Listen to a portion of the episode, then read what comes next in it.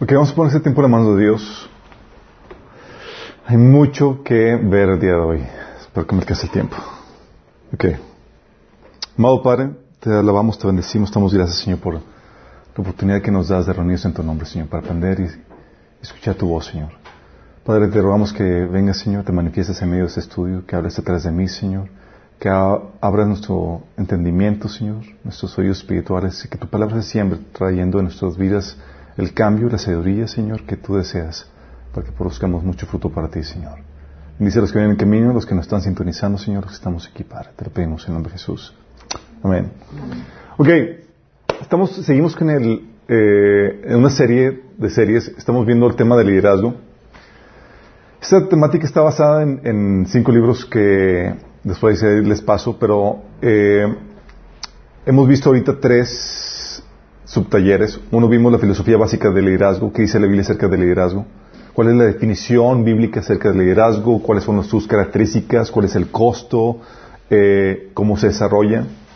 Vimos en la segunda cómo comenzar tu ministerio, cómo comenzar un proyecto. Habíamos platicado que la mejor etapa para desarrollar tu liderazgo es ahorita de jóvenes. Sí, hay mucho joven ahorita.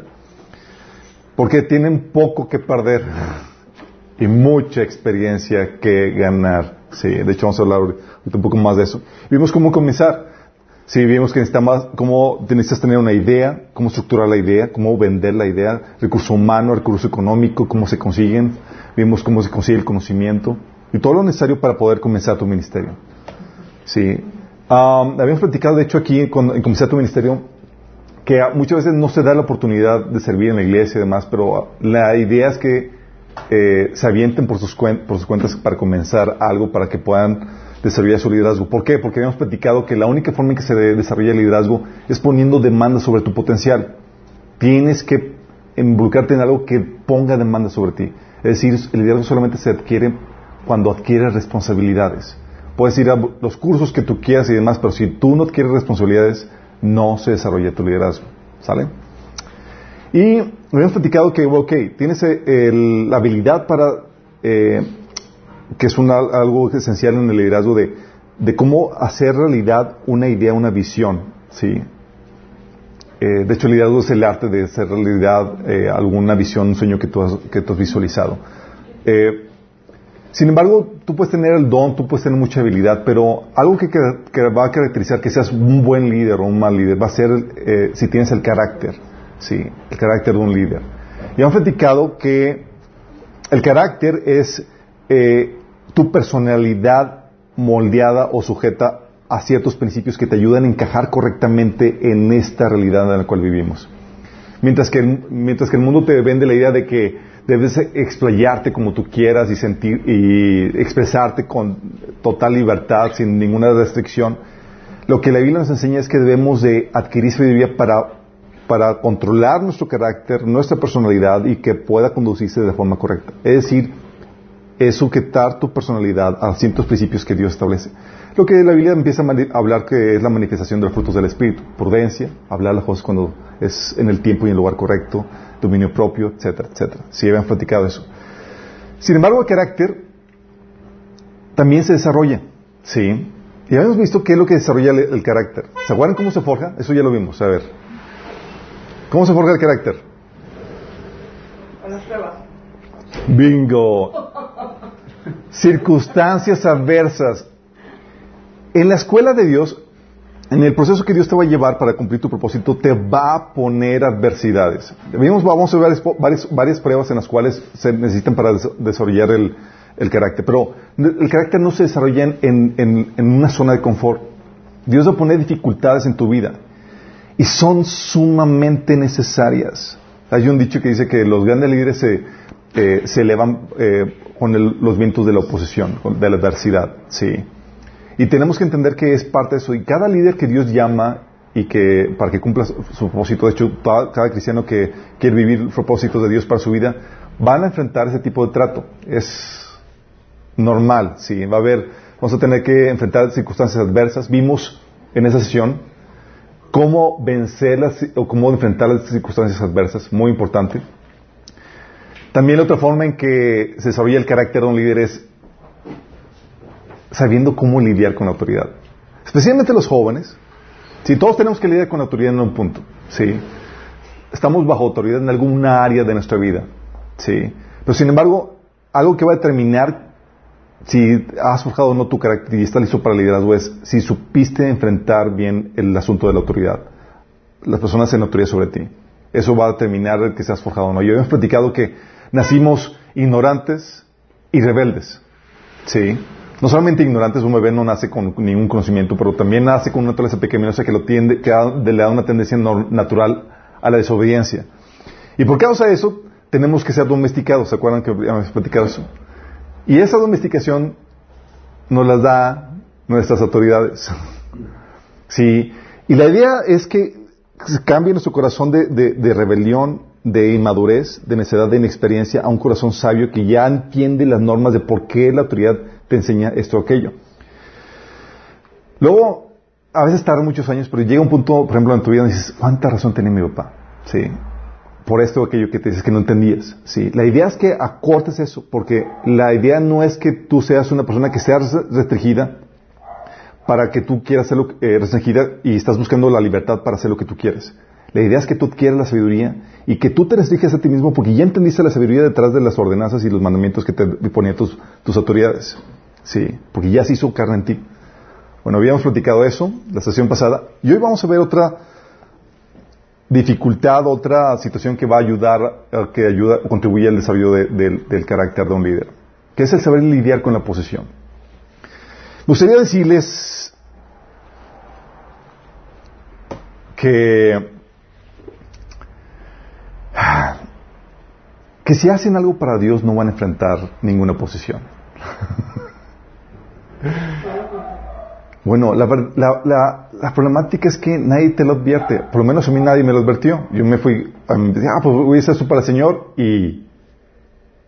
Hijos.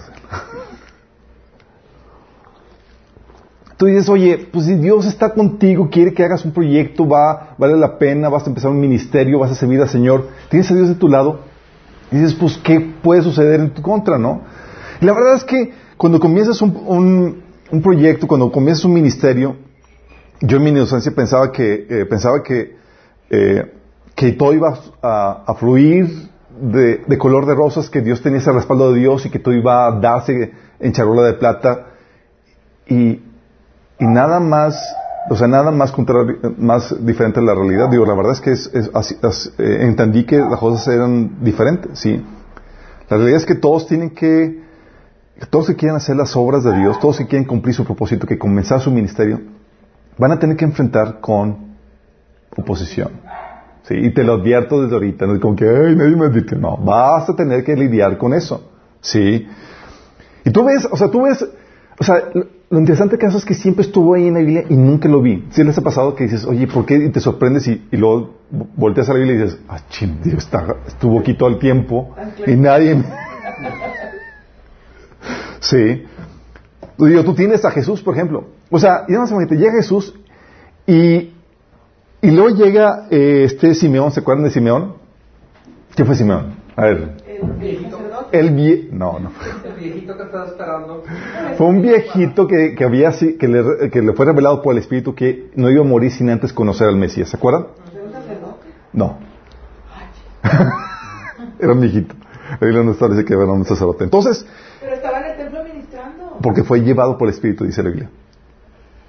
Ok, entonces, eh, llega Simeón, carga al niño, fíjate lo que dice. Entonces Simeón le dio su bendición el hijo María a la madre del bebé. Este niño está destinado para provocar la caída de muchos en Israel, pero también será la alegría de muchos. Fue enviado como una señal a Dios, pero muchos se lo pondrán. O sea, desde pequeño así como que prepárate. O sea, si algo va a tener, es enemigos. Si algo va a tener, es oposición. ¿No te imaginarías de qué tamaño es? Muchos se lo pondrán. Exactamente, tenía todo el mundo en su contra. Entonces, eh, estamos hablando de una posición donde personas, huestes espirituales de maldad y todos estaban en contra de, él. Pero es parte de, sí. Y no solamente lo ves en Jesús, por ejemplo, lo ves en los apóstoles. De hecho, no lo, no lo advierte Jesús. Por ejemplo, en Juan 16, 1, 4, nos dice, Les he dicho estas cosas para que no abandonen su fe. ¿Qué cosas? Empieza a advertir de, la- de las tribulaciones que uno sufriría o de la posición que uno sufriría por seguir a Jesús, por hacer la obra de Jesús. Dice, los expulsarán de las sinagogas, llegará el tiempo en que quienes los maten pensarán que están haciendo un servicio santo para Dios.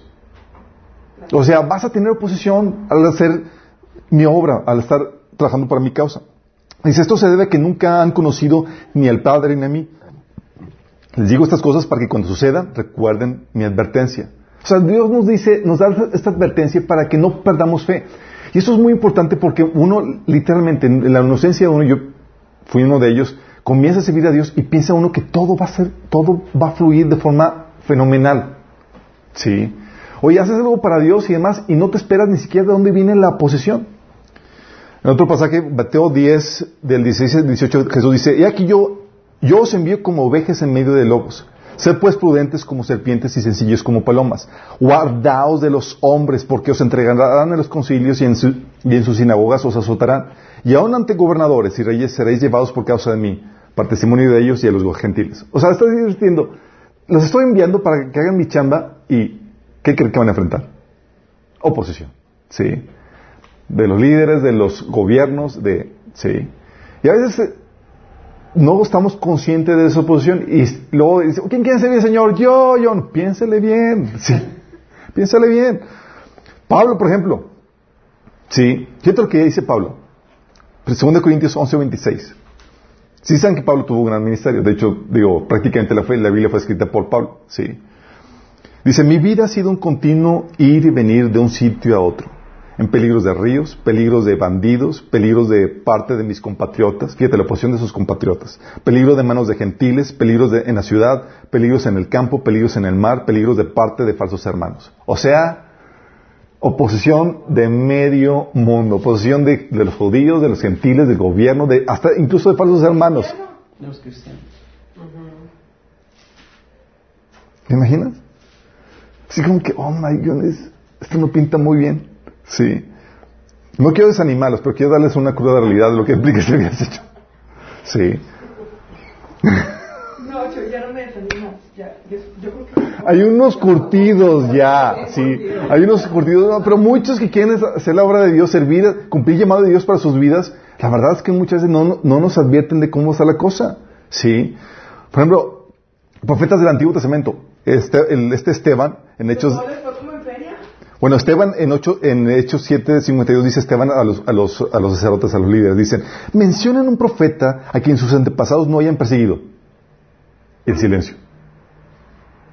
No. dice, hasta mataron los que predijeron la venida de Jesús, el, del justo, el Mesías, quienes ustedes traicionaron y asesinaron. O sea,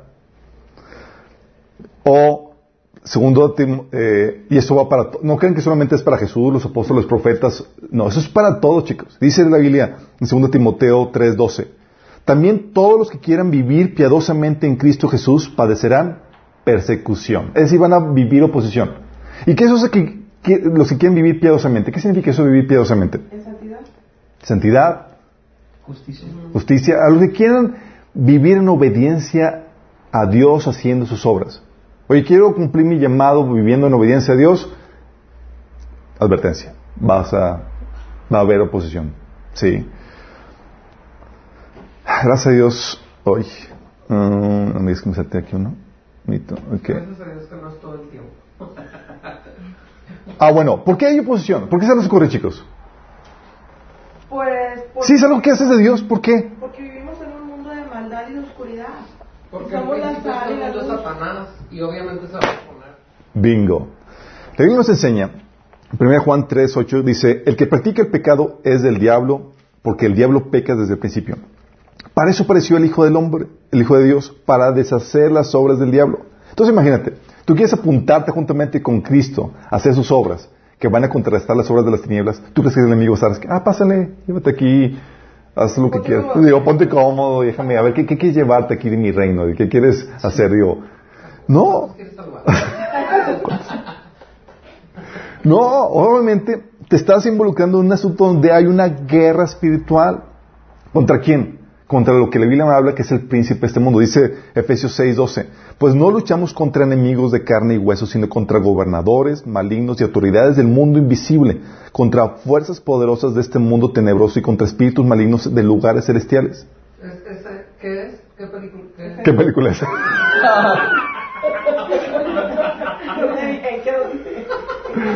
Alita, es, eh, no, es eh, Efesios 6:12. Entonces, por un lado, no tenía suegra, aparte, no la mencionó. que faltó la, y la suegra. Ok. Eh, 1 Pedro 5.8 también te advierte que no solamente en lo que haces llevas a cabo una pelea, un, un play- digo, una guerra contra el enemigo, el hecho de que tú hayas cambiado ya de bando te hace enemigo. De hecho, una, una- un hermano eh, llega conmigo buscando consejería porque me llega conmigo diciéndome, es que, Alberto, desde que me convertí me ha tupido. Ha llovido, o sea, yo esperaba que, que me iba a ir bien aquí, allá y demás, y al contrario, me, o sea, dificultad tras dificultad, y pues, digo, ¿qué esperabas? digo, ¿tú crees que, que, fuiste eh, invitado a un picnic así en el, en el pastito con tus cositas, y tu lochecito, tu refresquito y a gusto, disfrutar al día? ¿Really? Hay una guerra, están los bal- las balazos y las, y las... Estamos en campo de guerra, ¿sí? ¿Han escuchado el dicho de eh, guerra avisada no mata soldado? ¿Sí? Entonces, ¿cu- ¿qué pasa? Cuando te vienes a Cristo, fuiste enlistado en el ejército de Dios, chavo. Y muchos estamos ahí como que en, actitud de picnic. Ah, chalala, y acá, y, tu, y. Y fíjate lo que dice, 1 Pedro 5.8. Practiquen el dominio propio y manténganse alerta, o sea, en actitud de, de dónde viene, dónde puede venir el guamazo. Si estamos en guerra, ¿sí? Porque su adversario, el diablo, ronda como león rugiente buscando a quien devorar. Esto lo que hace es que te, te ahorilla a que inevitablemente tengas que aprender a pelear. Apre- que aprendas a utilizar las armas que Dios nos ha dado. ¿Por qué? Porque no solamente va a querer destruir o bloquear tu ministerio, lo que tú puedes hacer para, para Dios y en contra del enemigo, Neutralizar. va a querer neutralizarte. No solamente eso, va a querer llevarte a la participación juntamente con Él. Ah, pero yo soy cristiano, no pasa nada. Sí, mi estimado. Pero muchos han abandonado la fe. Y el enemigo quiere que tú también seas uno de ellos. Sí. Por eso Pablo le decía a Timoteo, guarda eh, tu vida tu- y la doctrina que has recibido, para que por- porque por medio de ella te salvarás a ti mismo y a los demás. Sí. Entonces, ¿por qué hay oposición? Por eh, esta guerra espiritual en la cual estamos involucrados. Sí. Sorry, aquí me... Pero tenemos su, su promesa, chicos. ¿Sabes qué promete Dios? Él nos promete que nos va a dar su inspiración. Fíjate, cuando estás en medio de la oposición, Jesús le decía a sus discípulos en Lucas 21:35 que yo les daré palabra y sabiduría la cual no podrán resistir ni contradecir todos los que se opongan. ¡Wow! Imagínate, o sea, es- está la posición y de repente tú inspirado hablando las palabras de Dios. Esto lo repite o lo reitera en Mateo 10 del 19 al 20 donde dice, pero cuando los arresten, no se preocupen por lo que van a decir o cómo van a decirlo. En ese momento se les dará lo que han de decir, porque no serán ustedes los que hablen, sino el Espíritu de su Padre que hablará por medio de ustedes. Amén. ¿Se acuerdan de eso? Oye, pero eso era muy, muy específico para, para ese periodo de persecución, ¿no? No. No, de hecho, eso lo vimos cuando vimos en, en en básicos, temas básicos del cristianismo, ¿se acuerdan? Que vimos el bautismo del Espíritu Santo. Y se acuerdan cómo una de las cosas cuando sientes, cuando viene, cuando eres bautizado por el Espíritu Santo, una de esas cosas de las manifestaciones es que habla las, palabras de Dios inspiradas. Sí. Y te puedo decir que en mi, en mi caso me ha pasado, he experimentado esto. Sí. No es como que, ah, ya pasó y no. Y muchos han- lo, Pero, lo han no, experimentado. sí, sí entiendo que no ha pasado, pero esta palabra parecía que era específico por el momento que iban a vivir porque venía una persecución bien gruesa en ese momento. Pero si tú lees, das cuenta, el Apocalipsis, eh, la bestia, la cual está significada con Nerón, el tiempo de persecución es también para nosotros en los últimos tiempos. Ah, bueno, sí, bueno, sí, sí, sí. sí. Sí, no, pero no, aparte estamos hablando que es la manifestación del Espíritu Santo. El Espíritu Santo sigue obrando y sigue trabajando y sigue inspirando por medio de nosotros. Eh, ok, entonces Lucas, y también tienes aquí esto, fíjate lo que dice, tiene su inspiración y tiene su gracia. Fíjate lo que dice 2 Pedro de Corintios 12 del 9 al 10. Dice, ¿se acuerdan cuando Pablo tenía un aguijón en la carne? El aguijón era un mensajero de Satanás que lo estaba afectando en la carne. Dice, y él había orado tres veces a Dios para que se lo quitara. Y fíjate lo que le contestó Jesús. Él me dijo, te basta con mi gracia, pues mi poder se perfecciona en la debilidad. Por lo tanto, gustosamente haré más bien alarde de mis debilidades, para que permanezca sobre mí el poder de Cristo. Por eso me regocijo en debilidades, insultos, privaciones, persecuciones y dificultades que sufro por Cristo, porque cuando soy débil, entonces soy fuerte. Básate en mi gracia. ¿Qué haces? Llega un punto en medio de la posición en la que estás haciendo para servir al Señor donde dices, ya no puedo. Sí. Pero es ahí donde el Señor te da un poder sobrenatural para avanzar a pesar de esas situaciones. Sí. Es donde se manifiesta el poder de Dios. Sí. Entonces te da su gracia. Su gracia es ese, ese poder espiritual que te permite sobrellevar esas dificultades que Pablo menciona. ¿Sale? Pero también no solamente tienes la promesa de Dios de que va a darte su gracia y su inspiración. ¿Sabes qué tienes? Tienes que hay beneficios en la posesión. A ver, ¿qué beneficios se les ocurre? Ay, te lima, te pule. lo dices como, lo dices como ah.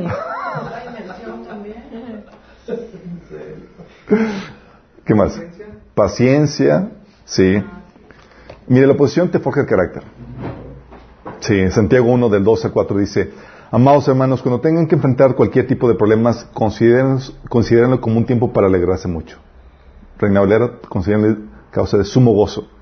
Porque ustedes saben que siempre que se pone a prueba la fe, la constancia tiene una oportunidad para, desarrollarse. Así que dejen que crezca para que una, una vez que su constancia se haya desarrollado plenamente, sean perfectos y completos y no les faltará nada. Fíjate cómo habla de que esto lo lleva a un, un perfeccionamiento de carácter. ¿Por qué? Lo que hemos platicado en estas últimas sesiones. El carácter no se forja en una situación de comodidad, sino en una, actitud de persistencia. ¿Cuándo tienes que persistir? Cuando estás, cuando tienes que esforzarte a hacer algo que no fluye de forma natural. O sea, no tienes que persistir para estar echado en la cama. ¿Estamos conscientes? Es como que estoy persistiendo. No, es persistes haciendo ejercicio, sí, porque ahí, ¡oh! sí, resistencia, tienes que persistir. ¿Y qué haces? Cuando hay, cuando hay eh, adversidad, cuando hay oposición y demás, tienes que obligarte a hacer lo correcto. Y eso hace que habitualmente se haga un hábito. Y ese hábito forma parte de tu carácter. Y ese carácter te interesa y hace que estés perfecto en Cristo. ¿Vale? Es lo que menciona Romanos capítulo 5 también. Ok. Forja tu carácter también. Prueba y fortalece tus convicciones. Tus principios, tus ideales y tus metas. O sea, va a probar realmente si, si, si si estás realmente convencido de, lo que, de lo que crees y de la causa por la cual estás haciéndolo. Sí. Eh, por ejemplo, y esto, eso tiene mucho que ver con el, el saber realmente si vale la pena o si, si estás haciendo correctamente o no. ¿sí? Por ejemplo, algo que el enemigo va a querer hacer por medio de la oposición es tratar de intimidarte y llevarte a pensar, a cuestionar tus convicciones de si es correcto o no lo que estás haciendo, por ejemplo. Por ejemplo, con Jesús llegaron en Marcos 11, 28 diciéndole, ¿con qué autoridad haces esto? Le interrogaron. ¿Quién te dio esta autoridad para actuar así? Imagínate a Jesús que era, si es cierto, no le pide permiso a nadie. Imagínate, ¿Qué hace? Prueba realmente si estás listo o no, tus convicciones. ¿Sí? O también, porque también le cuestionaron los, los líderes a los discípulos. Si le dijeron, les ordenamos que no vuelvan a predicar el nombre de Jesús. Y luego ellos, mas Pedro y Juan respondieron diciéndoles, juzgad si es justo delante de Dios obedecer a vosotros antes que a Dios. O sea, convencidos de que a pesar de la oposición estaban haciendo lo correcto. Sí. Pero cuando no hay convicciones, o sea, la oposición va a probar prueba realmente la fortaleza de tus convicciones. Sí. Y si no, vas a tronar. Sí. Es Dios, mm, no está listo todavía. No solamente eso, sino que saques a lo que hay en tu corazón. Porque muchas veces nos lanzamos diciendo, no, yo sí, hasta el final voy a seguir al Señor, voy a servirlo, voy a emprender servicio al Señor y toda la cosa. Y dice, ¿really? Vamos a ver si es cierto. ¿Se acuerdan de, de, este, de Pedro? Sí. Mateo 26, del 33 al 35, Pedro le dijo a Jesús, aunque todos te abandonen, yo jamás lo haré. Y Jesús, te aseguro que esta misma noche, antes de que cante el gallo, me negarás tres veces. Aunque tenga que morir contigo, insistió Pedro, jamás te negaré. Y luego sufrió la posición de, de tres personas. y estaba saltando. Bueno, pero años después sí lo cumplió. Lo que hizo es que sacó a relucir realmente lo que había en su corazón y que había que fortalecer eso. Eso es lo que sacan la, la, oposición. Saca a relucir las deficiencias que hay en tu corazón para que tú las fortalezcas. Sí. Se cuenta de esas deficiencias y se arrepintió con lloro y quebranto y volvió al Señor y fortaleció eso. A tal punto, exactamente como dices Carlos, terminó dando su vida por Cristo, siendo crucificado también, pero de cabeza. Sí. ¿Por qué? Fíjate lo que dice Mateo 13 del 20 al 21. Dice, el que recibió la semilla que cayó en terreno pedregoso es el que oye la palabra, inmediatamente la recibe con alegría. Dices, wow, yo sí, voy Señor, te voy a servir. Ah, sí. Pero como no tiene raíz, dura poco tiempo. Cuando surgen problemas o persecución a causa de la palabra, enseguida se aparta de ella. ¿Qué hace la persecución? ¿Qué hace la oposición? Saca a relucir realmente de qué estás hecho. Si realmente es genuina o no tu convicción, la causa por la cual estás trabajando, incluso tu fe. Sí. También la otra ventaja de la persecución es que te añade gloria, recompensa. Sí, dice Mateo 5, Mateo 5 del 11 al 12, dichosos serán ustedes cuando por mi causa la gente los insulte, persigue y levante todo, contra ustedes toda clase de calumnias. Alégrense, llénense de júbilo, porque los, les espera una gran recompensa en el cielo. Así también persiguieron los profetas que los precedieron a ustedes. Entonces hay recompensa, hay, gloria por eso. Sí. Y también es una oportunidad para mostrar el heroísmo, chicos. ¿El heroísmo? Heroísmo. ¿En qué sentido? Te permite desplegar una grandeza de personalidad que la Biblia alaba, como los héroes de la fe. Hebreos 11, del 32 al 38, por ejemplo, dice, ¿qué más voy a decir? Me faltaría tiempo para hablar de Gedeón, Barak, Sansón, Jefté, David, Samuel y los profetas, los cuales por la fe conquistaron reinos, hicieron justicia y alcanzaron lo prometido, cerraron boca de leones, apagaron la furia de llamas y escaparon de la fila, del filo de, de la espada, sacaron fuerzas de flaqueza, se mostraron valientes en la guerra y pusieron en fuga ejércitos extranjeros. Hubo mujeres que por la resurrección recobraron a sus muertos, otros en cambio fueron muertos a golpes, pues para alcanzar una mejor resurrección no aceptaron que los pusieran en libertad.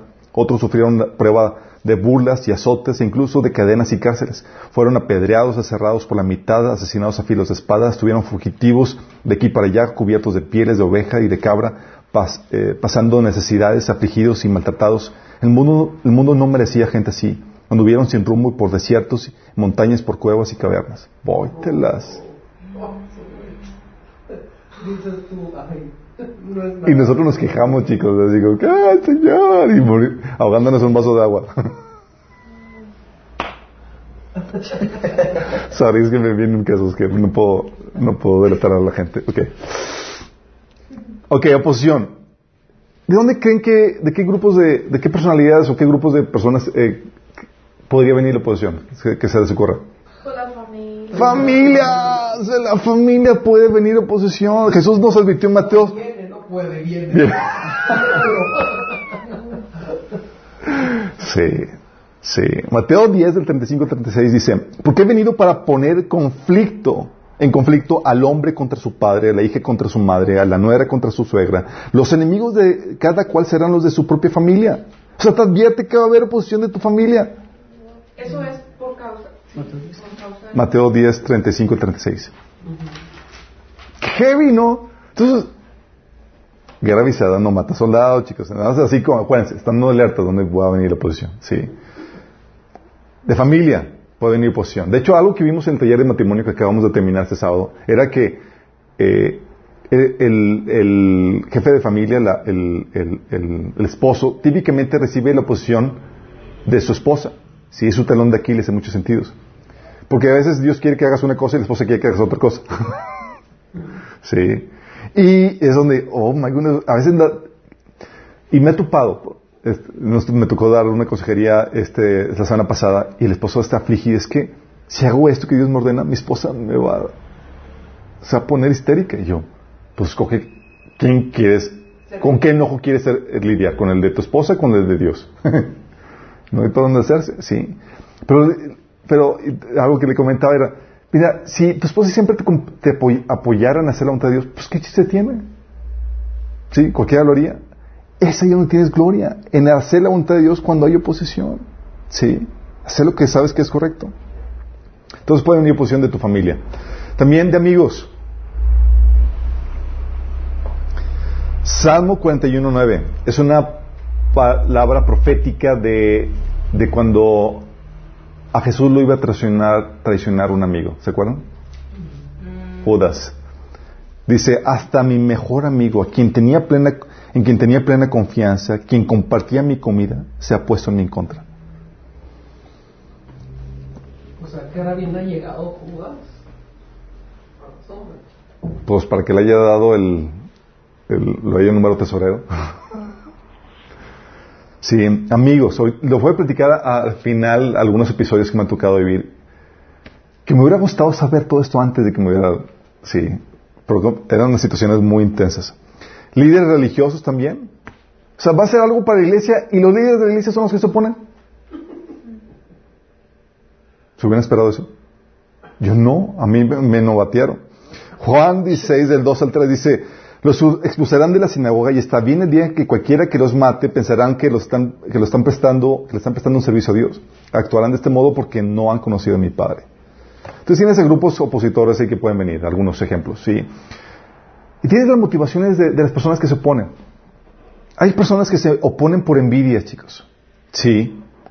Típicamente por envidia porque ven que estás haciendo algo o estás, estás luciendo, estás... Eh, eh, mostrando.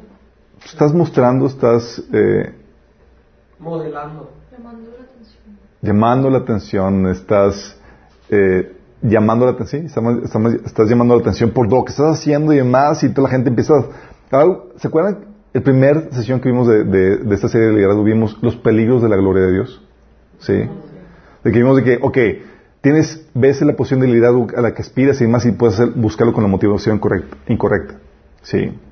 Porque para vanagloria personal. Y una vez que la tienes, que estás haciendo, que estás ya sirviendo al Señor, puede venir eh, envanecimiento porque y que pierdas viso porque ves, wow, todo lo que Dios hace por medio de ti. Y dices, wow, y seguí como se envaneció Satanás, ¿se acuerdan? Entonces puedes tener, brillas en una, cuando estás ejerciendo un liderazgo, sueles brillar, suele llamar la atención. Y eso suele causar envidia. envidia. Sí. Sorry, mi chavos. ¿Y qué quiere hacer? Cuando hay envidia los, los que te envidian quieren opacarte y hacer que no brilles y que no hagan nada, que no... ¿Por qué? Porque su estabilidad emocional depende de ser mejores que tú. ¿Sí? Dice Mateo 27 del 17 al 18, hablando de... Eh, um, dice, al reunirse la multitud frente a la casa de Pilato, de Pilato aquella mañana, él les preguntó, ¿a quién quieren que os ponga, que, ponga en libertad? ¿A Barrabás o a Jesús, llamando, llamado el Mesías? Porque él sabía muy bien que los líderes religiosos judíos habían arrestado a Jesús por envidia. ¿Quién podrá sostenerse delante de la envidia? Mira, por envidia Caín mató a Abel. Por envidia los hermanos de José lo vendieron. Por envidia, la envidia ha sido la motivación principal de los de los opositores a, los hijos de Dios. ¿Acaso nada más Dios va a hablar de, parte tuya. Aarón y, Miriam, así es. Eh, de hecho, Hechos 7, 9 dice, los patriarcas tuvieron envidia de su hermano José y lo vendieron para que fuera esclavo de Egipto. Por eso Dios, pero Dios estaba con él. Envidia, chicos. Otro ya definitivamente es odio. ya, Dios. Es como que ya no, no, no solamente eh, deseo que no te vaya bien, ahora deseo que... Los vas a asustar. Sorry, chicos. Les va a hacer bien, en serio. Yo voy a platicar lo que. Les voy a platicar lo que me pasó a mí que nadie me advirtió. Sí. Odio. Dice Juan 8, 37. Jesús diciendo, claro que me doy cuenta que son descendientes de Abraham. Aún así, algunos de ustedes procuran matarme porque no tienen lugar para mi, para mi mensaje en su corazón. O Juan 7:7 que Jesús dice, el mundo no puede odiarlos a ustedes, pero a mí sí me odia, porque yo los acuso de hacer lo malo. Sí. ¿Cuál es ese? Juan 7.7.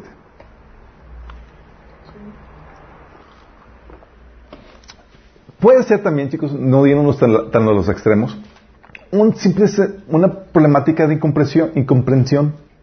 Eres incomprendido. ¿Qué, qué sería? Nadie me compra. Nadie me comprende. Así le pasó a Jesús. ¿Quién, quién no lo comprendía? ¿Los fariseos? No, eso es lo de envidia. Su familia. Marcos 3 del 20 al 21 dice, luego entró en una casa y de nuevo se aglomeró, aglomeró tanta gente que ni siquiera podían comer él y sus discípulos. Cuando se enteraron sus parientes salieron a hacerse cargo de él porque decían, está fuera de sí. Este ya lo perdimos. ¿Quiénes eran los parientes específicamente? Pues sus hermanos y su mamá. Su mamá y sus hermanos. ¿Y qué hizo Jesús? Los mandó por un tubo. Qué fuerte, ¿se No, acuerdan? dijo, mi mamá y mis hermanos son todos los que hacen mi, mi voluntad. Así es. O el caso, por ejemplo, de, de Pablo cuando estaba hablando con este eh, mm, Festo, ¿se acuerdan? No, no se acuerdan. Mateo, eh, digo, Hechos 26, 24. Al llegar Pablo a este, a- estaba en su defensa hablando y dando testimonio. Al llegar a este, a este punto en su defensa, Festo interrumpió. ¿Estás loco, Pablo? Le gritó. El mucho estudio te ha hecho perder la cabeza. O sea, reconocía que sabía que era bien clavado. Pablo. Pues no dejaba de hablar, el tipo dijo, déjame dar mi despensa, y aquí se escabechaba medio mundo. Sí. También puede ser por, media- por mera ignorancia. Sí, la posición por ignorancia. O sea, realmente no saben quién eres tú o lo que estás haciendo, que es una buena causa y demás. Sí. Eh, 1 Timoteo 1.13 dice, anteriormente yo era un blasfemo, un perseguidor y un insolente, pero Dios tuvo misericordia de mí porque yo era un, un incrédulo y actuaba en ignorancia. Sí. Recuerdo unos episodios chuscos en, en mi relación con mi esposa era que ella escuchaba, había escuchado de mí pestes, así, a punto de que eh, ella, eh, yo no sabía que, que, no, simplemente no le cabía bien por, por todo lo que habían hablado de mí, al punto de, de los grupitos amigos que me querían incluir con ellos, lo- ella les llegaba a amenazar, si él viene, si Chuy viene, yo aquí me voy. Entonces nunca me invitaron, sí, pero era por ignorancia, no sabía el tipo tan partidazo. Dio cuenta que no era, no, no era peligroso, entonces ya eh, terminamos casados. Pero la ignorancia, chicos, a veces no sabes con quién estás tratando y te estás oponiendo por, por dimes y diretes y chismes y demás y no sabes de, de- de primera mano, ¿sí? Eh, o también puede ser por inmadurez. A veces no estás, no entiendes por qué está actuando de esa forma porque no, no estás en ese nivel de madurez que se requiere. ¿sí? Mateo 16 del 22 al 23 tienes el caso de Pedro con Jesús que se le estaba oponiendo a lo que Jesús quería hacer. Entonces Pedro lo llevó aparte y comenzó a reprenderlo por decir semejantes cosas. Dios nos libre, Señor, dijo. Eso jamás te sucederá a ti. Jesús se dirigió a Pedro y le dijo, aléjate de mí, Satanás. Representas una trampa peligrosa para mí. Ves las cosas solamente desde el punto de vista humano y no desde el punto de vista de Dios. Es decir, eres inmaduro. Sí. ¿Y cómo se puede manifestar? La manifestación de la posición, chicos, vas a ver que hay burla, injusticia, crítica, rechazo, cualquier cosa para hacerte, hacerte daño. Sí. Por ejemplo, tienes el caso de Jesús en Juan 8, 20, 48, cuando dicen, le decían a Jesús, samaritano endemoniado, le replicó la gente. Eso de leerlo en las versiones actuales te, te- Así decía. ¿Cómo, se, sí, ¿Cómo dice la reina Valera? ¿Qué dije? ¿Qué dije? ¿Qué él? Juan 8:48 dice, samaritano endemoniado, le replicó la gente, ¿no, ¿no veníamos diciendo que estabas poseído por un demonio? Mm, Sí. 48. No decimos bien nosotros. Ah, perdón. Así no estoy. No decimos bien nosotros que tú eres samaritano y que tienes demonio. Ay, le decían eso. es que espérame, ¿qué es samaritano judío? Decirle lo peor. Obviamente, obviamente, sí, y luego más cuando, pues, Era decirle gentil, Sí, pagano. Ajá. sí. O Mateo 10:25 que dice, los alumnos deben parecerse a su maestro y los esclavos deben parecerse a su amo. Si a mí, el amo de la casa, me han llamado príncipe de los demonios, a los miembros de mi casa nos llamarán con nombres todavía peores. o sea, O sea, aguanta. Sí. O sabotaje, chicos. O sea, van a querer y- y levantar injurias, burlas, críticas, rechazo o te van a sabotear lo que estás haciendo. Sí. Um, por ejemplo, algo que hacían para, para sabotear a Jesús era, o sea, Jesús quería que la gente supiera que era el Mesías, obviamente. ¿Y sabes qué hacían los, fariseos? Juan 9:22, ¿se acuerdan cuando sanó al, al, al, cie- al ciego de nacimiento? Y llamaban- mandaron llamar a los padres. Y ¿saben los padres? O sea, era como que, pues hable con mi hijo, mi hijo ya está grande, ¿sí? Lo dice. sí, porque Juan 9, 22 te dice, sus padres contestaron así por miedo a los judíos, porque ya habían convencido que se expulsara de la sinagoga todo el que reconociera que Jesús era el Cristo. O sea, si tú te accedías al- a la predica de Jesús y al mensaje de Jesús y reconocías que era el Cristo, órale, sí, te expulsaban. Juan 12:42 dice, muchos de ellos, incluso miembros, muchos de los jefes, creyeron en él, pero no lo confesaban porque temían que los fariseos los expulsaran de la sinagoga. Por eso Nicodemo lo fue a la. Pues sí, de noche no me veo, nadie sabe quién. ¿Fui, ¿Tú fuiste? No, no, no. Híjole, pero lo, lo, lo escribieron en la Biblia. Lo de- lo extrañaron, lo de la... Y en todo el mundo. y a través de todas las... Y en el capítulo más famoso, no. pues. Ok. Vas a enfrentar oposición. ¿Cómo le hago para vencer la oposición? Sí, la oposición cuando se vive, chicos, cuando la experimentan es... Es muy emocionante. Es bien canija, en serio. Sí. Necesitas tener primero, antes que nada, una relación bien fuerte con Dios.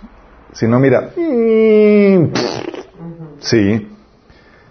Por ejemplo, Jesús está en el momento más crítico, decía, cuando sabía que, que todos se iban a, venir en su contra, incluso los discípulos lo iban a abandonar.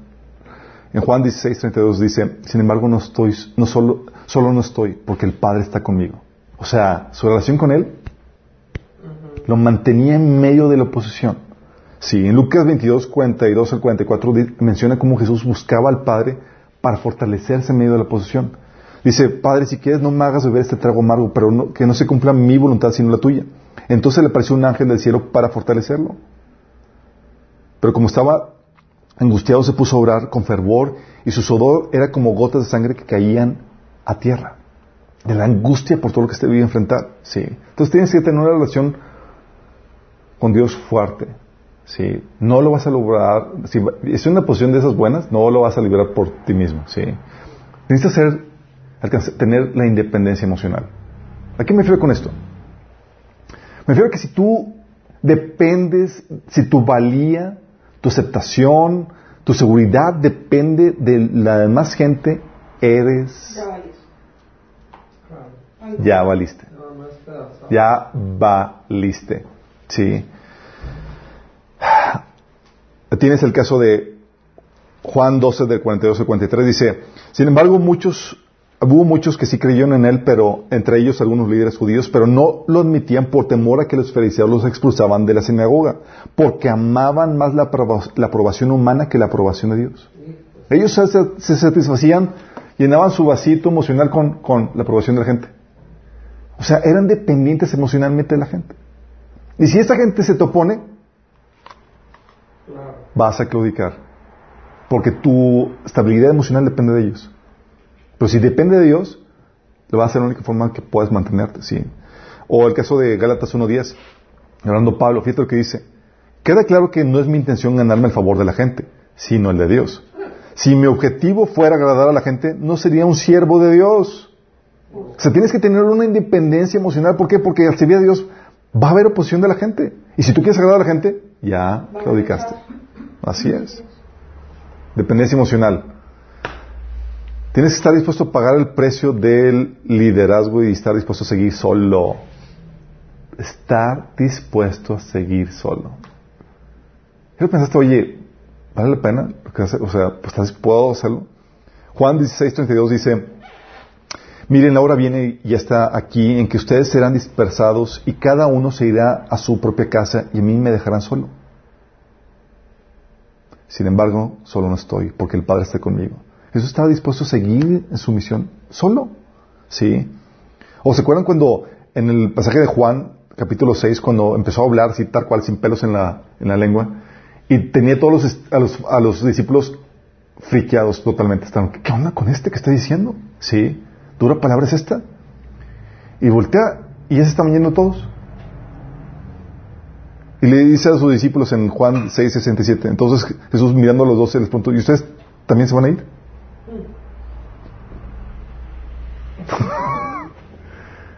Y fue ahí donde Pedro le contestó, pero Señor, ¿a quién iremos si tú, solo tú tienes palabras de vida eterna?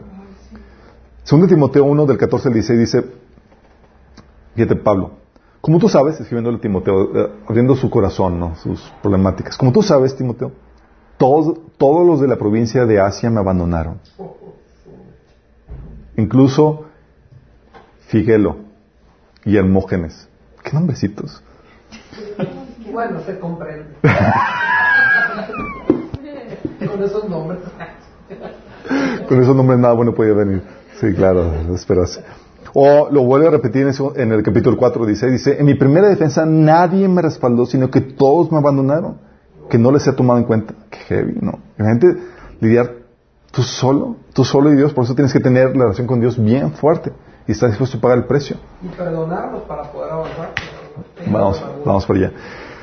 Debes también conocer las reglas del juego. Es decir, conocer tus derechos y libertades en Cristo. ¿Por qué? Porque el enemigo va a querer manipularte de formas terribles. Va a querer sacarte del juego haciéndote creer que no tienes ciertos derechos ciertas libertades, por ejemplo. El caso de, de Mateo 21, 23, cuando abortaron a Jesús, querían intimidarlo, querían eh, con respecto a lo que hacía. Cuando Jesús regresó al templo y comenzó a enseñar, se le acercaron los principales sacerdotes y los ancianos. ¿Con qué autoridad haces todas estas cosas? Le reclamaron. ¿Quién te dio tal derecho? Y tú sales, y, y, y o voy a contigo. ¿Con qué cobertura haces eso? Y... Sí. ¿Qué cobertura tienes? Tengo una de chocolate muy rica.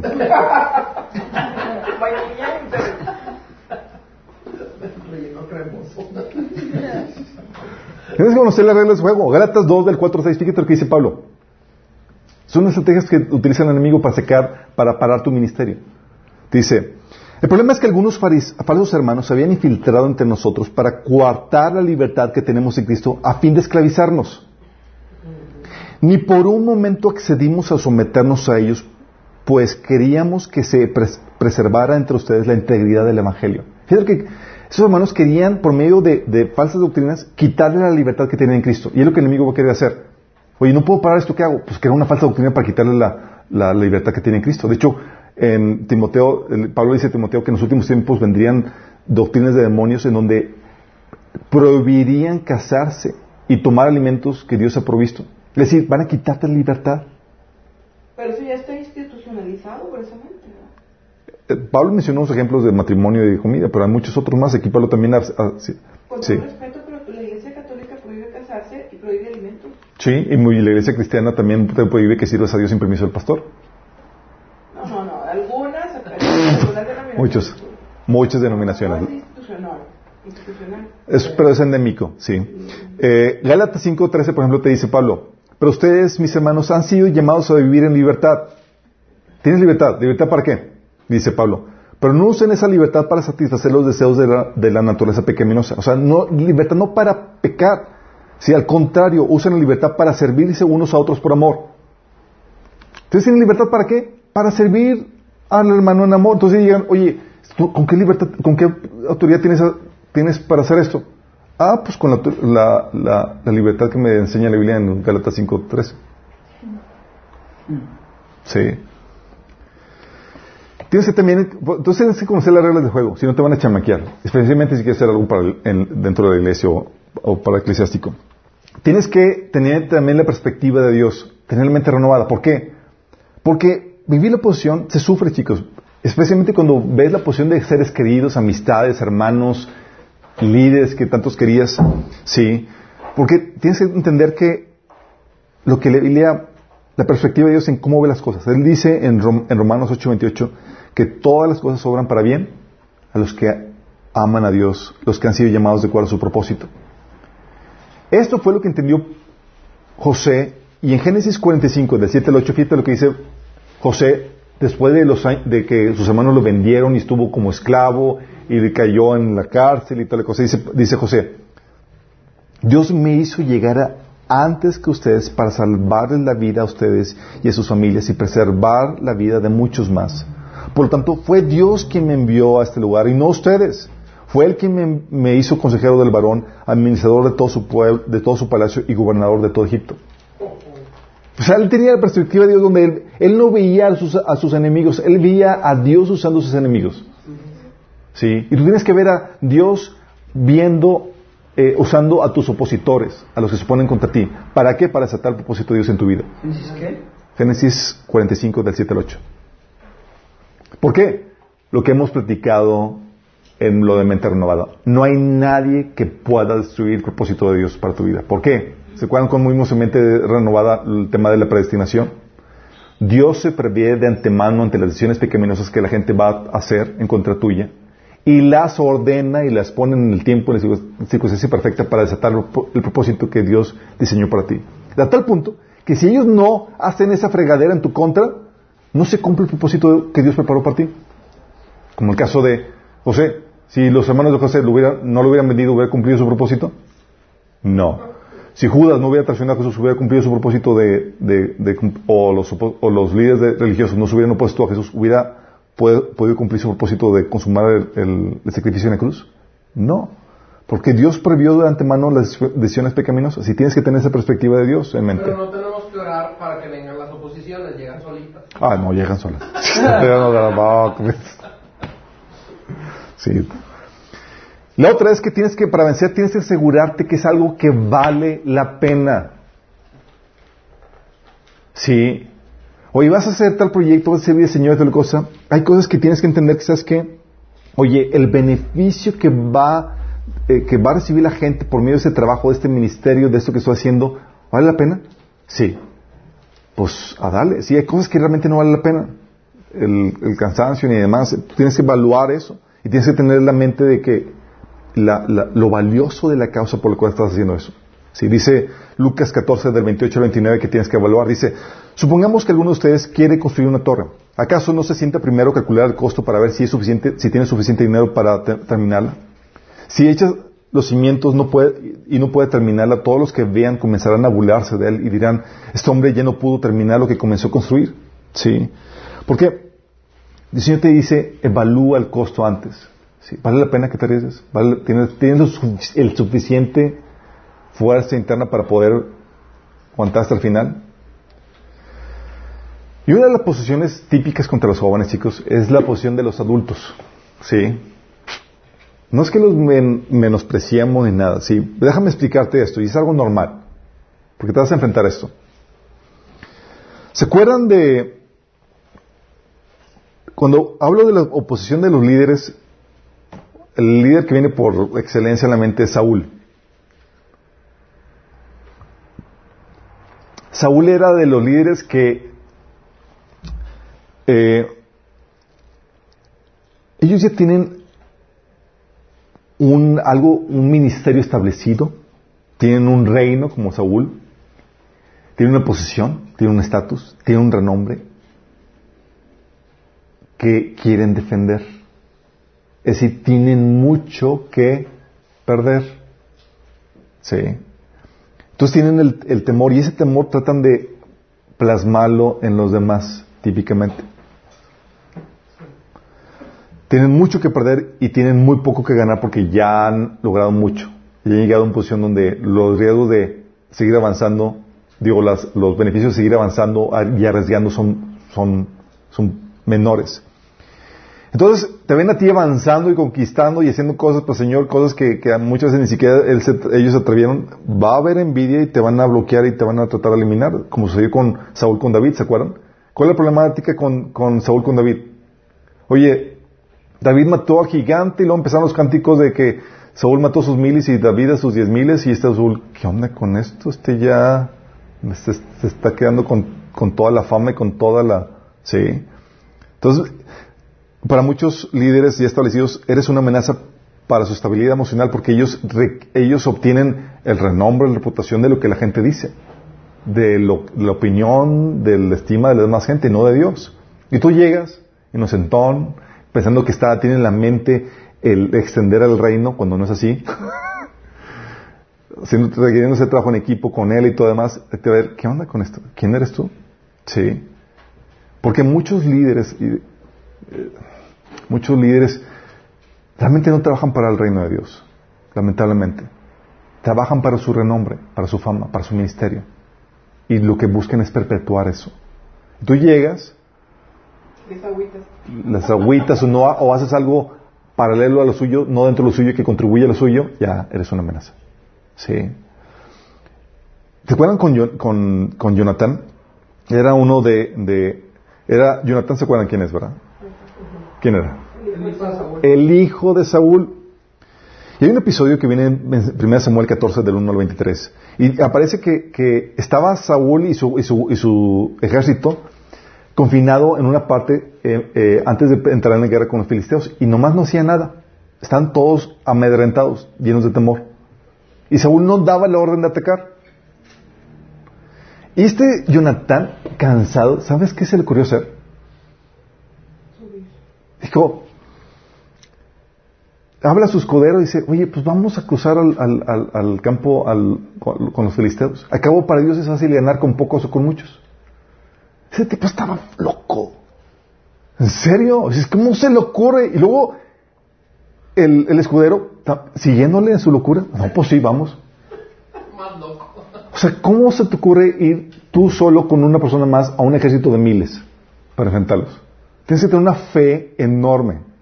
Luego dice, ok, si, si, si ellos, si vamos con ellos y ellos nos dicen, vengan, suban, sí, significa que Dios ya nos los entregó a nosotros. A nosotros dos, como que el tipo, ok. Pero ¿por qué hace esto el joven? La ventaja que tienen los jóvenes versus los adultos que tienen ya ministerios establecidos es que tienen muy poco que perder y sí mucho que ganar. Por eso la posición de, de los jóvenes es una posición ideal para arriesgar, para aventarte, para aprender nuevas cosas. Porque no tienen nada, o sea, ¿qué? reputación no tienes. Pero nombre, un ministerio grande y, y establecido. que, que no tienes nada que perder, es el ideal para aventarte a hacer cosas. Sí. Entonces él va al tipo y pues que le dicen los filisteos, vengan, suban. Y él, "Eh, ya no los entregó el Señor. Y órale. y efectivamente, lograron una victoria que de otra manera no hubieran hecho. Al punto que Saúl estaba así como que, ¿qué pasa en el ejército de, de los filisteos? Madre, mándenle llamar a todos para contar quién se fue para allá. Y contaron y pues faltaba eh, este Jonathan. Jonathan y pues vieron que ya estaban ganando, que les estaba ganando a ellos y pues vamos a, también a, a cosechar algo de la victoria de Jonathan. Sí. ¿Qué, qué, qué versículo es? Es el 1 Samuel 14 del 1 al 23. Sí. Pero es algo muy importante porque en medio de la posición, cuando los líderes te desincentivan por su temor y demás, algo que hizo Sa- Sa- este Jonathan es que se juntó con gente igual de loca que él. Sí. Pues era amigo de David. Era amigo de David. El su escudero. Aquí, aquí todavía no conocía, todavía no salía David en escena. Su escudero. Sí. Se encontró gente igual de lo que él. Y no se esperó al apoyo del liderazgo de Saúl, del liderazgo eh, eh, establecido. No fue como que Saúl, danos chance. Y, perdón. Él, órale, vámonos, no tenemos nada que perder. Sí. Somos dos personas. No tenemos un reino, no tenemos reputación, no tenemos un título, no tenemos nada. Sí. No esperó la actitud de- de- liderazgo. Ni siquiera fue a pedir permiso. Ya conocí la actitud de Saúl. Sí, Oye, papá, ¿puedo ir a...? y- y-?" Sí, la ventaja es que ya era mayor de edad. Sí. Entonces me emocioné. Entonces tiene ese caso de Jonathan. También tiene ese caso de David. Sí. David, tú encuentras en los capítulos del 19 al 27 y del 29 y 30 que tuvo un enemigo, David, que fue el liderazgo. Saúl, sí, el ungido por Dios. Y lo perseguía y lo quería eliminar. Y cuando David ya no pudo desarrollar el liderazgo dentro de los dominios de Saúl, ¿sabes qué hizo David? Ya paró todo su ministerio y dejó servir al Señor. ¿Sabes qué hizo? Se salió de los dominios de Saúl. Ok, no puedo servir ahí contigo, Saúl. Me voy aquí afuera y hago acá mi propio ejército. ¿Se acuerdan? Y se fue a la cueva a una cueva de Adulam y ahí fue- armó su ejército 400 soldados, si mal no recuerdo, 600 de los, de los tristes, despojados, desempleados y demás, lo peor. Y lo convirtió en mejor ejército de Israel, al punto que ellos iban y salvaban ciudades de... de, de- seguía haciendo, seguía sirviendo al Señor. Y dices, ¿qué onda con ese tipo? ¿Sí? Entonces desarrolló su fuera de, los dominios de Saúl. O sea, no entró en la política eclesiástica. Saúl, pues quiero recuperar mi puesto de, general. Sí, no, pues tenía... No, lo hizo ap- aparte, sí. Y, y en vez de atacar a, Saúl, ¿sabes lo que hizo? Lo utilizó para pulirse y forjarse. ¿Y qué hizo? En vez de, de tomar el reino de prometido, porque se le prometió que iba a gobernar Israel, en vez de tomarlo por en sus pro- propias manos, él esperó los tiempos de Dios, ¿sí? Y no violó los principios de Dios. Es algo que debes aprender en la posición de los oldies. Ahora quiero que entiendas algo en, eso, en este tema de la oposición. Cuando hablamos de la oposición, también tienes que entender que a veces Dios es el mismo que el que se te opone. ¿Sabes que tu Dios puede ser el que se te está poniendo? Sí. Eso lo ves en muchos pasajes. Deuteronomio 28, no- donde habla de las maldiciones, dice, pero si te niegas a escuchar la voz al Señor tu Dios y no obedeces los manda- mandatos y los decretos que te entrego hoy, caerán sobre ti las siguientes maldiciones y te abrumarán. El propio Señor te enviará maldiciones, desorden, frustración en todo lo que hagas hasta que por fin quedes totalmente destruido por hacer lo malo y por abandonarme. O sea, ¿quién era el que se lo pondría si, hacen- si se apartan? Dios mismo. De hecho, en Ezequiel 21.3 dice, esto dice el Señor, oh Israel, yo soy tu enemigo y voy a desenvainar mi espada para destruir a la gente. Ezequiel do- 21.3. Imagínate que, que- el- el- tu opositor sea Dios mismo. En la torre. Las probabilidades de ganar son nulas, chicos.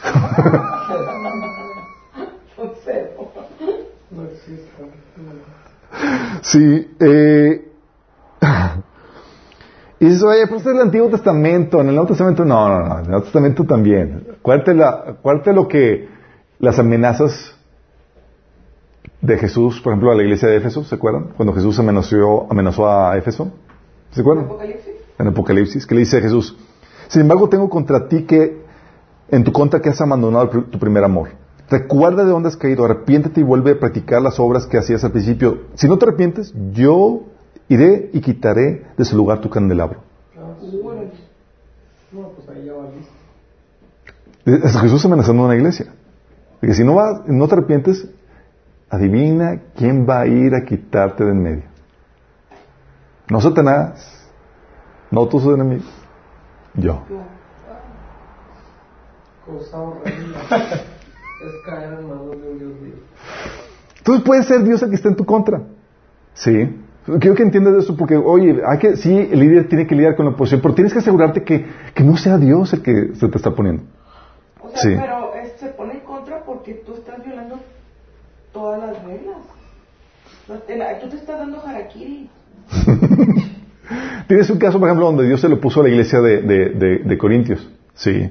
Dice en 1 Corintios 11 del 30 al 31, ¿se acuerdan que había abusos tremendos en la cena del Señor? Unos se aborrazaban y se comían todo y nos dejaban a otros y otros se emborrachaban y era desgarriate. Y dice Pablo, esta es la razón por la que muchos de ustedes son débiles y están enfermos y algunos incluso han muerto. Si, son- si nos examináramos a nosotros mismos, Dios no nos usaría de esta manera. Entonces, ¿quién es el que enfermó, debilitó y mató? ¿Qué pasa? Hay dificultad.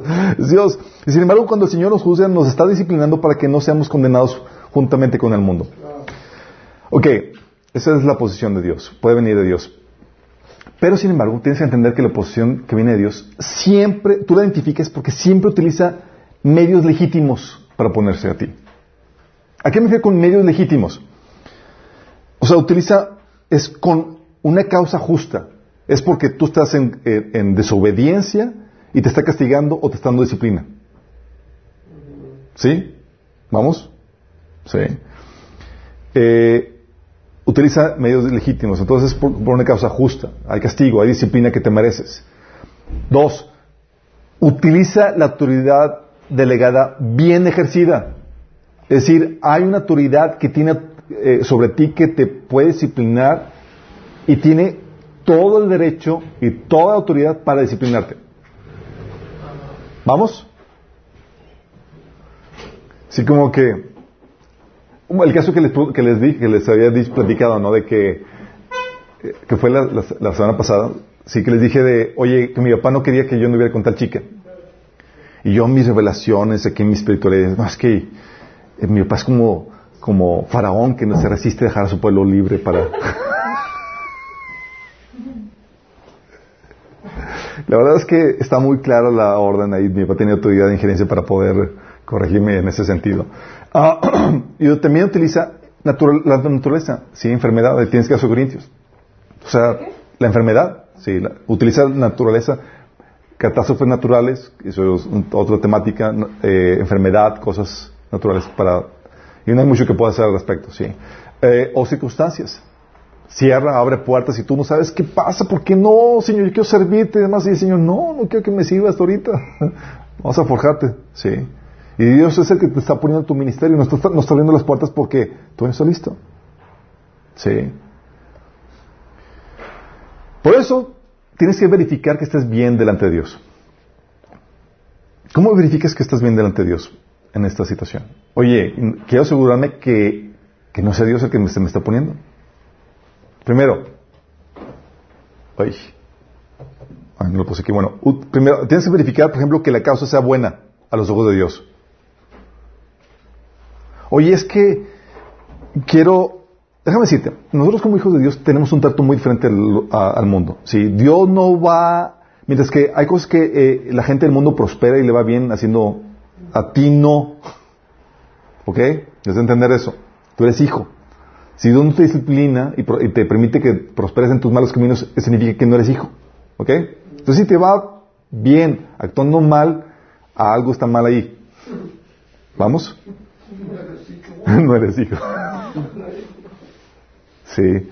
A los hijos, Dios nos da pao pao. ¿Ok? Entonces, tienes que eh, tener en mente que la causa es buena a los ojos de Dios. Por ejemplo, tienes en Santiago 4 del 3 al 4 que Santiago estaba reprendiendo a los a los ¿A quién escribió Santiago?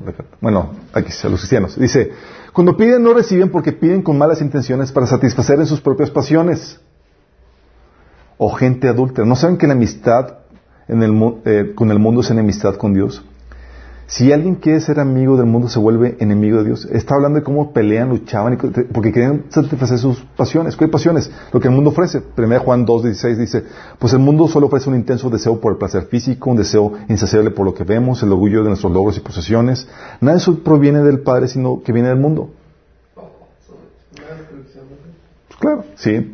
Les traigo el caso. Sí, cuando estaba, tú sabes que puedes servir a Dios en la iglesia, fuera de la iglesia, en tu negocio, lo que tú quieras. Y estaba en, mi negocio, de una agencia de seguros, y estaba con el staff ahí diciendo, no, van a ver, vamos a sacar el, el ISO 9000, vamos a estandarizar los procesos para callar la boca a todos aquellos que no confiaron en nosotros.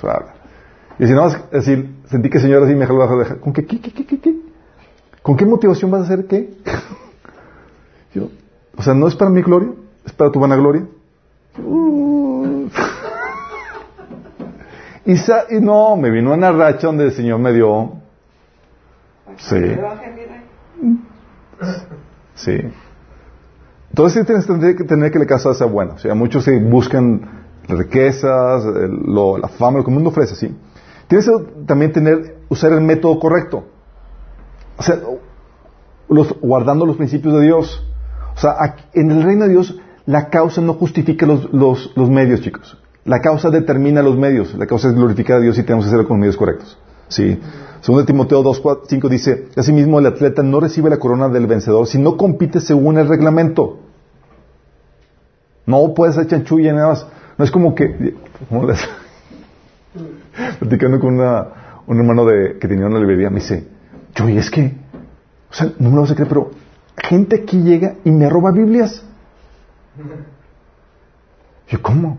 O sea, ¿Cuál es la mentalidad, la forma? Es que Señor es para tu causa, es para leer la Biblia. O sea, voy a, voy a, leer, voy a robar una Biblia, ¿really? Mejor que ponga al principio, evítese pecar robando.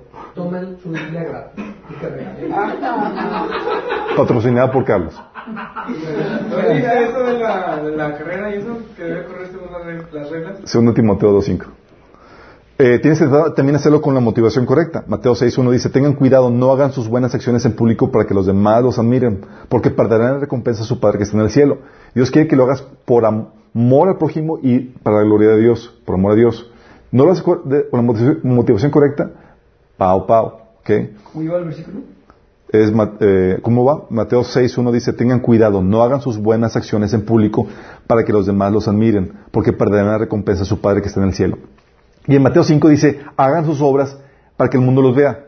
Pero, ¿cuál es la diferencia? Para que glorifiquen al Padre que está en el cielo. La diferencia es la motivación, acuérdense. ¿Sí? Y tienes, tienes que hacerlo con la motivación correcta y tienes que asegurarte que realmente tienes autoridad, es decir, poder y el permiso de Dios para hacerlo. Sí. Romanos 13.1 te dice, sométese todo, toda persona a las autoridades superiores porque no hay autoridad sino de parte de Dios y, las que hay por Dios han sido establecidas, de modo que quien se opone a la autoridad a lo establecido por Dios resiste y los que resisten acarrean condenación por sí mismo. Por ejemplo, yo cuando estaba en el grupo jóvenes y demás, estaba así enojado porque Dios, porque mi papá nos obstaculizaba nuestros esfuerzos de servicio y demás porque no me dejaba llegar más allá, más tarde de las 10 de la noche. Y estamos evangelizando y estamos haciendo esto. Y es que no puedes servir a Dios en desobediencia a tus autoridades. Sí. Las autoridades que legítimamente Dios puso a ti. Entonces tienes, que entender que puede venir oposición de Dios. Pero también oposición de Satanás. Sí, lo que les hemos platicado.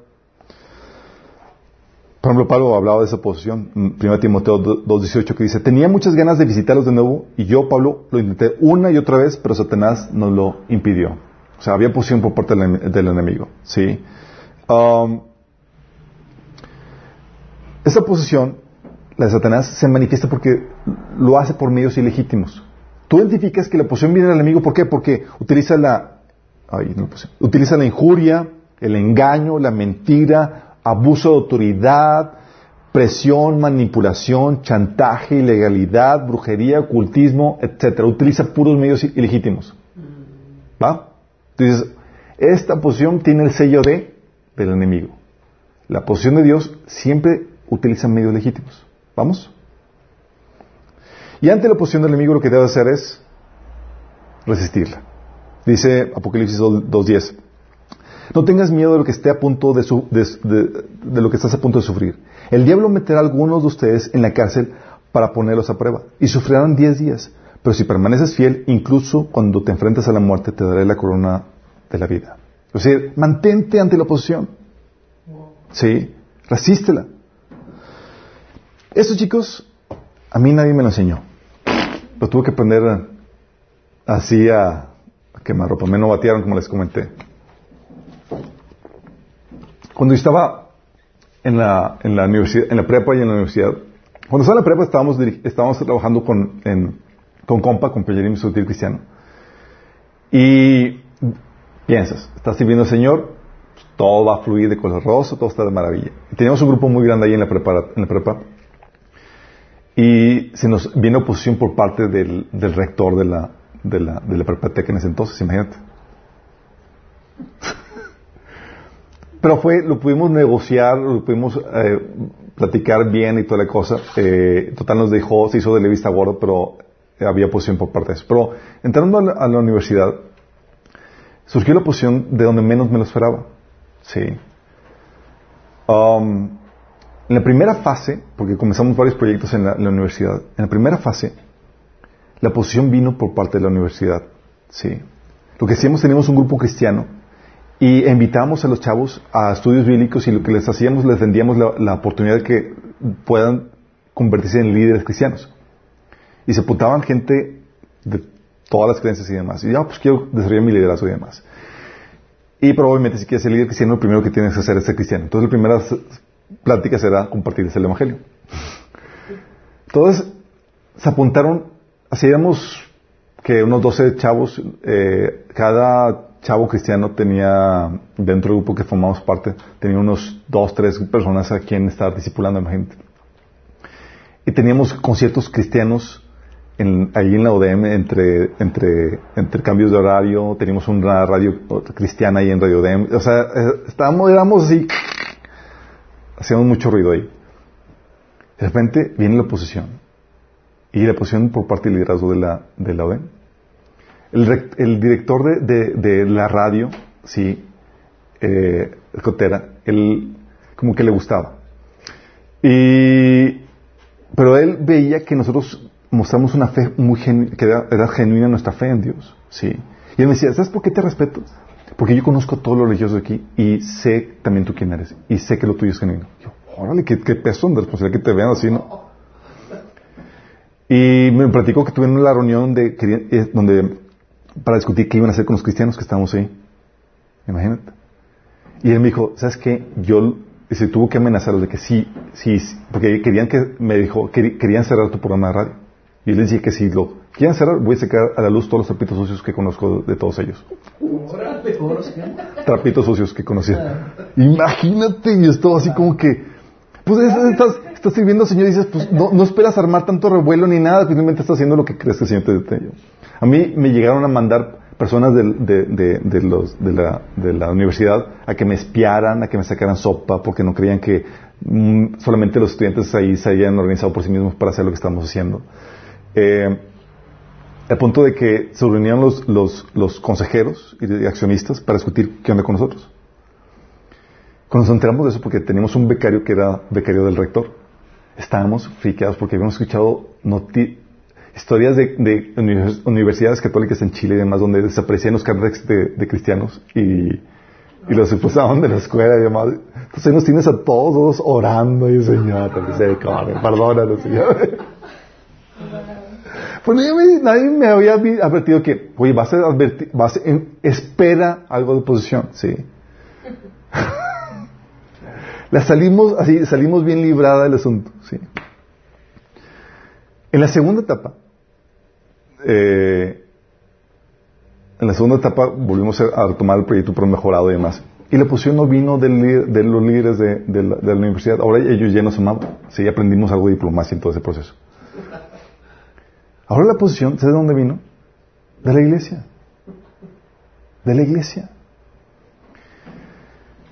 Estábamos así, un montón de, de- de chavos estudiantes, y de repente, y, y habíamos hecho la fiesta de bienvenida de la, de la organización y demás, y se había juntado así, montón de chavos, había muchos chavos cristianos en ese entonces ahí, y fue muy, de esos que invitas a hacer una fiesta de, y, y llega gente de medio mundo de, de- otras iglesias y otras universidades y tal cosa y se armó la, fue muy sonada esa fiesta de bienvenida. Total que empezaron a, a, a- a hacer eh, rumorar o empezar el chisme de que yo estaba abriendo una secta. Me decían esto, es que te están diciendo esto y yo, ¿qué va a creer eso?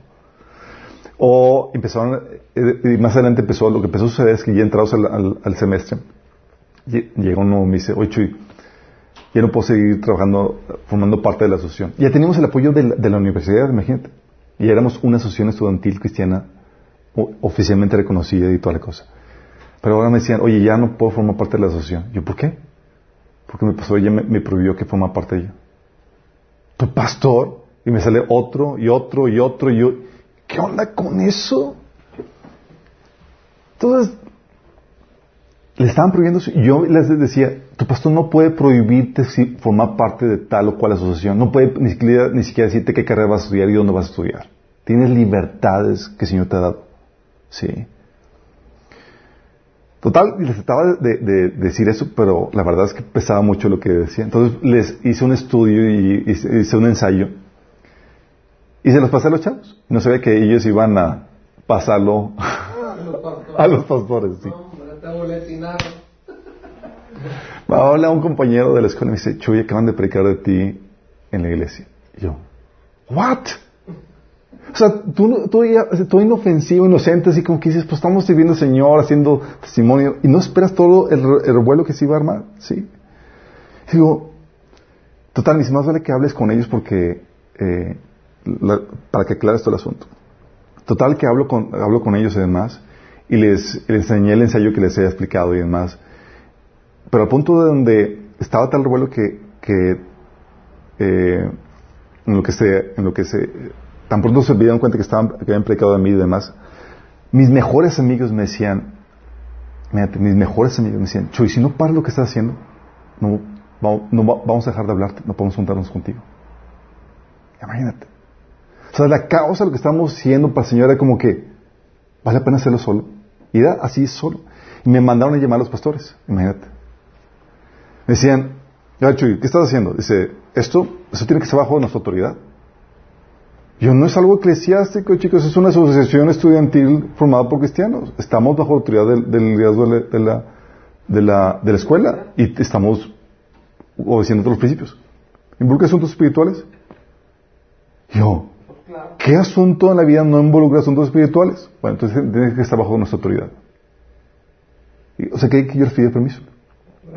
Sí. Le dije, mira, total empezamos a ir a discutir y demás en cuanto a la Martín Lutero. Vivimos a la, a la- a la época del... Así, así de fuerte. Y era un asunto donde me, nos llama- me mandaron a llamar, eh, después de esa junta que tenía con mi pastor, mi pastor me dice, oye, tenemos una, se presentó la oportunidad para que nos presentes el proyecto a todo el Consejo de Pastores, de todas las, de todas las denom- denominaciones, imagínate. Y estaba súper emocionado, no sabía que me iban a acribillar. estaba, genial, van a ver que es algo inofensivo, que no, es una mera asociación estudiantil que, te va, que va a generar presencia ahí, bla, bla, bla, y toda la cosa. Total que llego lo pres- y no, no iban en plan de escuchar. Sí. Habían invitado sin, sin a mi aviso a otros miembros que forman parte de la asociación. Y llegaron así como que el, pastor ahí oficial dice, vemos que tienes un problema con el asunto de la autoridad y que tenemos que explicarte qué anda con esto y lo otro. Total que yo digo, si les mandé un ensayo, les enseñé eso, yo no estoy promoviendo que se les desobedezca a ustedes como pastores. Yo en ningún momento estoy promoviendo esto, simplemente estoy diciendo que su autoridad está limitada y no, no, no pueden gobernar sobre todos los asuntos de la vida de los miembros de su iglesia. Sí. Digo eso y...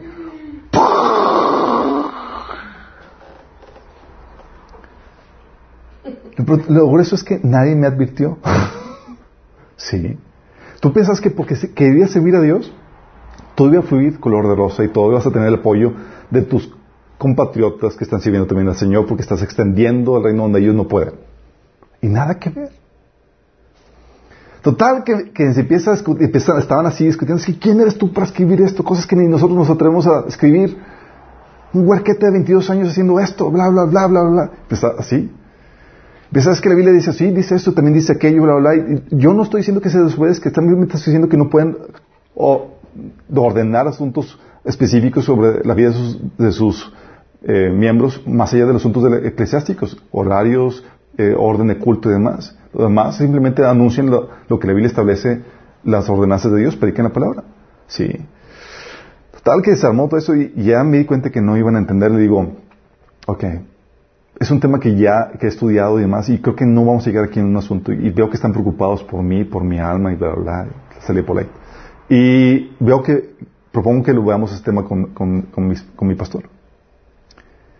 Chicos, acordamos, fue la salida por la idea de eso, eran unas situaciones donde te sientes solo contra todo el sistema. Y es donde pone, pone a prueba tus convicciones. Yo salí de ahí sembrado de, ¿realmente es así? O sea, ¿realmente es así como tú dices? ¿De que tienes libertad para servir al Señor? ¿O no? O sea, era un asunto donde era fuertísimo. Y era un asunto donde la, presión espiritual, porque no, no se ve que cuando quieres servir al Señor, pues obviamente hay dificultad esp- espiritual.